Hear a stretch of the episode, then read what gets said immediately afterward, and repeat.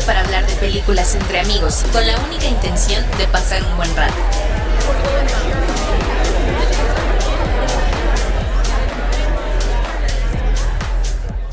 ¿Qué tal? Mi nombre es Hugo y en esta emisión de Charla Cinética estaremos platicando de la película Avenida Cloverfield 10, película estadounidense de ciencia ficción del 2016 dirigida por Dan Transterberg, que ha trabajado en series de televisión como The Black Mirror y The Voice actualmente.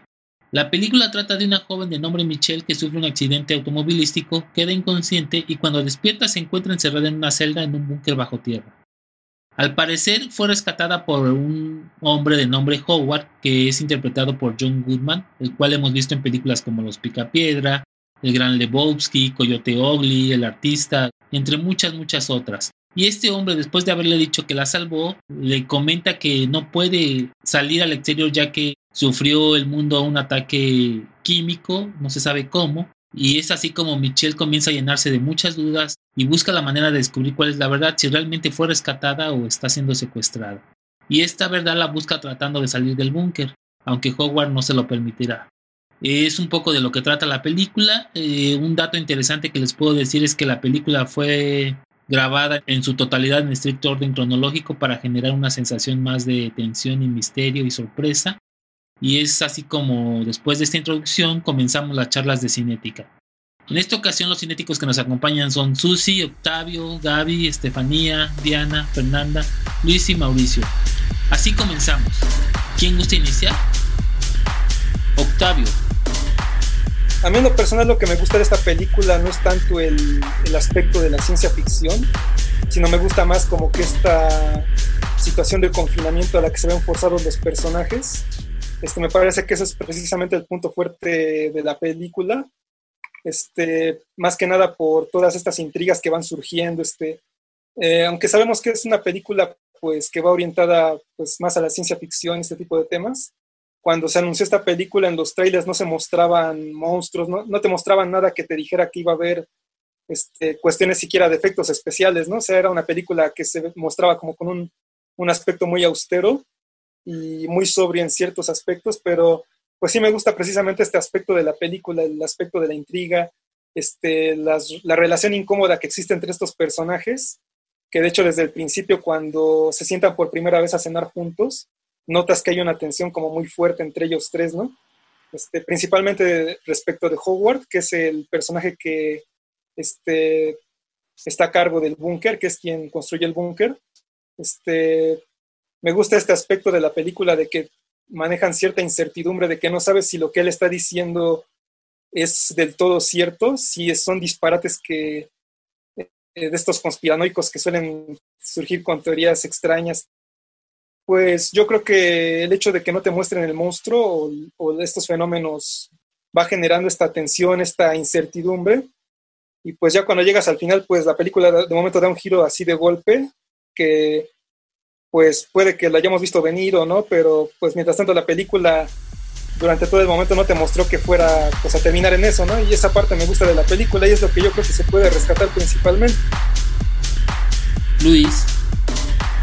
Me parece que generalmente hay todo un canon cinematográfico, un cine de culto, que es legitimado, ¿no? que se encargan de, de sacralizarlo, ¿no?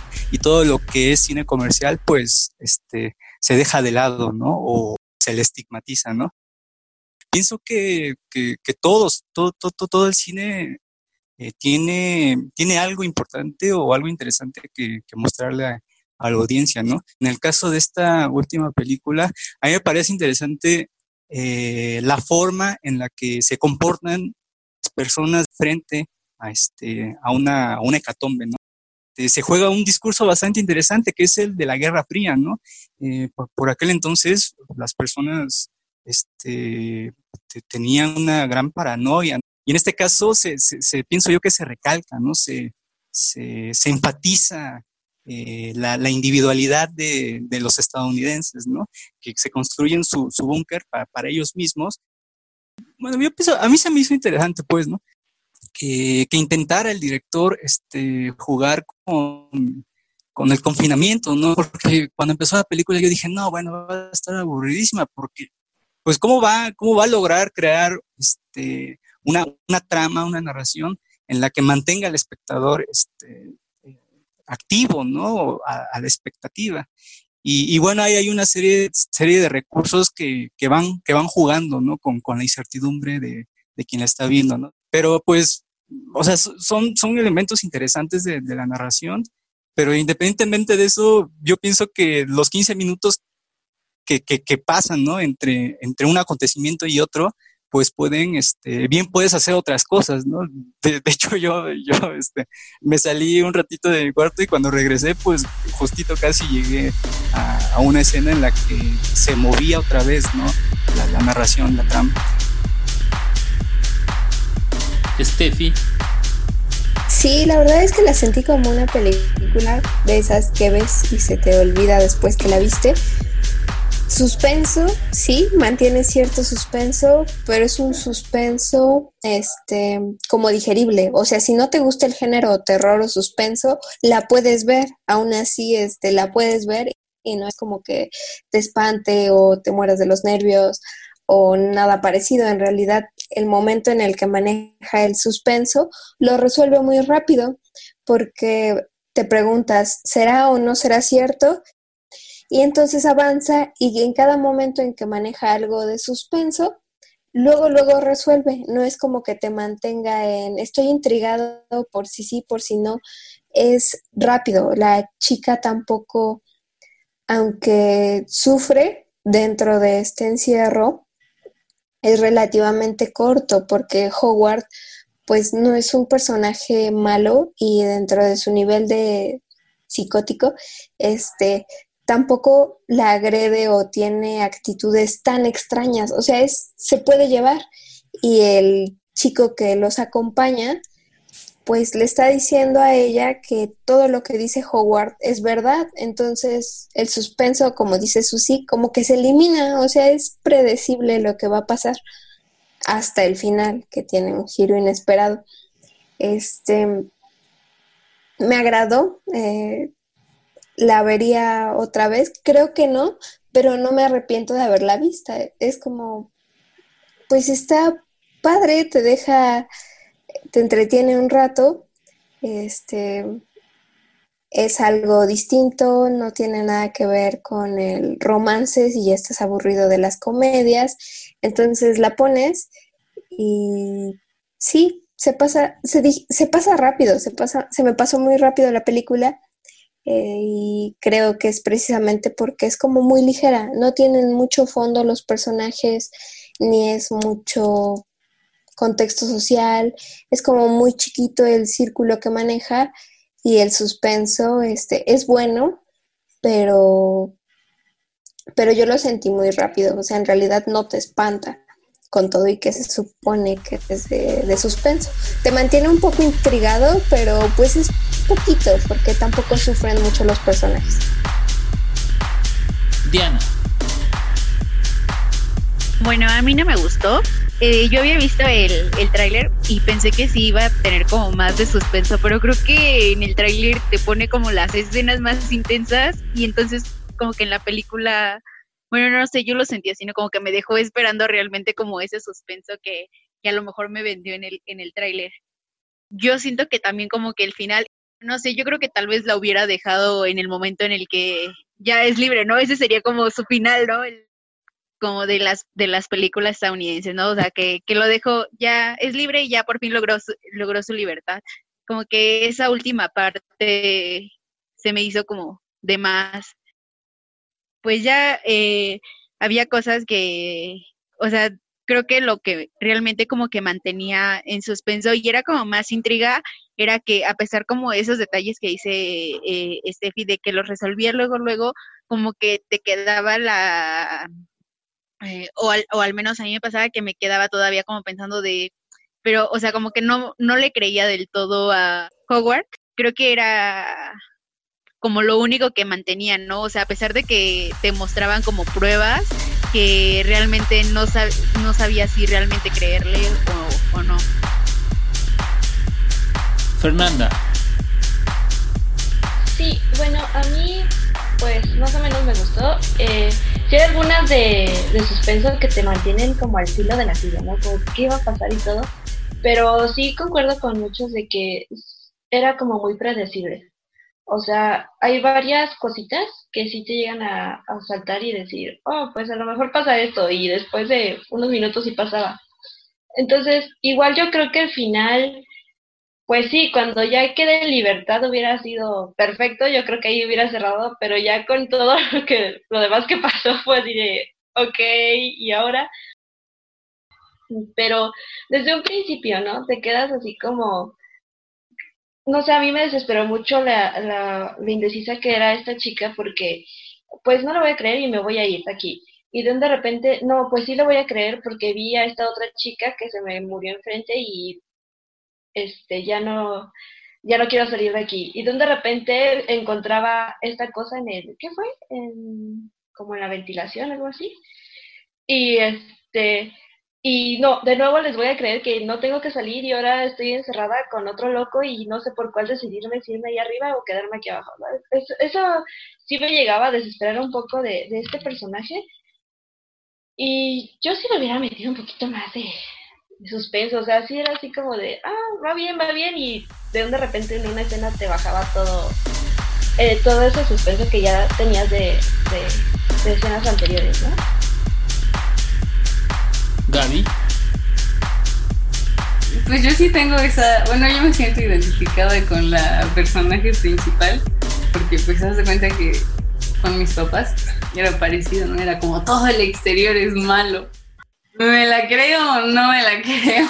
Te tenían ahí en confinamiento, ahí en tu, en tu prisión, ¿no? Exacto, entonces pues sí es una sensación como de, pues no, o sea, bueno, yo, yo siempre me he creído también la historia de Rapunzel y, y, esas cosas de que se supone que no tienes que salir porque el exterior es peligroso. Pues esta, eso se cuenta otra, ¿no? Mauricio. Ahora, lo interesante también es que estás ahorita en confinamiento, en cuarentena, ¿no? Sí, por eso. Y que el exterior es peligroso. Y en este caso la película, pues a mí lo que me estaba interesando era toda esta parte del confinamiento que este, hacía alusión a, a, todas estas actitudes psicológicas que estamos teniendo ahorita nosotros aquí en, en, en, la coyuntura actual mundial, ¿no? Que la verdad es que es, es apocalíptica, ¿no? Realmente nuestra situación actual, ¿no? Entonces, en ese sentido, pues sí, eh, yo también siento que es muy apropiada para esta eh, temporada de cuarentena, pues bueno, sí te mantiene entretenido una tarde, no tiene, pero pues sí, no, no, no es una película de, de, pues memorable, digamos, ¿no? Del todo memorable. Pero la cosa curiosa es que todos se sienten decepcionados, pero nosotros... No, no, yo no. Bueno, ah, tú no, a ver, pues te falta tu comentario. Hugo a mí me parece, yo creo que cumple con el género, o sea, yo le decía a Susi que me parece una película que te mantiene como en suspenso, y aunque dicen que se resuelven muy rápido los suspensos, me parece que esta tensión que te está generando el personaje y sobre todo esta cuestión psicológica de no saber qué si es cierto o es mentira, aunque digan que se resuelve muy rápido, yo no lo siento así, a mí al parecer me fue llevando y me fue enganchando. Y al final el recurso este de, de hacerle un homenaje a películas como de Spielberg y otro tipo de, de cosas, hasta a un poco me parecía que hasta la guerra de los mundos y otras cosas, pues me parece a mí que cumple, que cumple, ¿no? No es, como ustedes dicen, no es la, gran película, pero pues realmente es considerada una película de culto, no es una película que sea con grandes presupuestos y que haya sido un, un, rotundo fracaso, al contrario, también por eso mismo hay como, como, como secuelas de esta, ¿no? Entonces, pues hasta ahí a mí me parece, me parece que cumple, que cumple dentro del género, porque también hay que identificar los géneros, ¿no?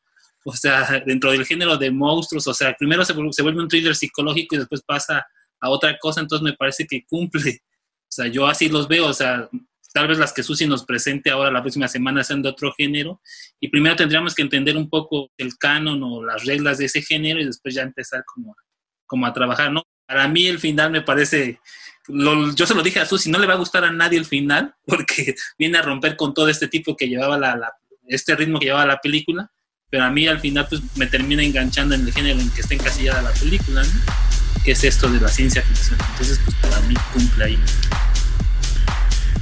Octavio.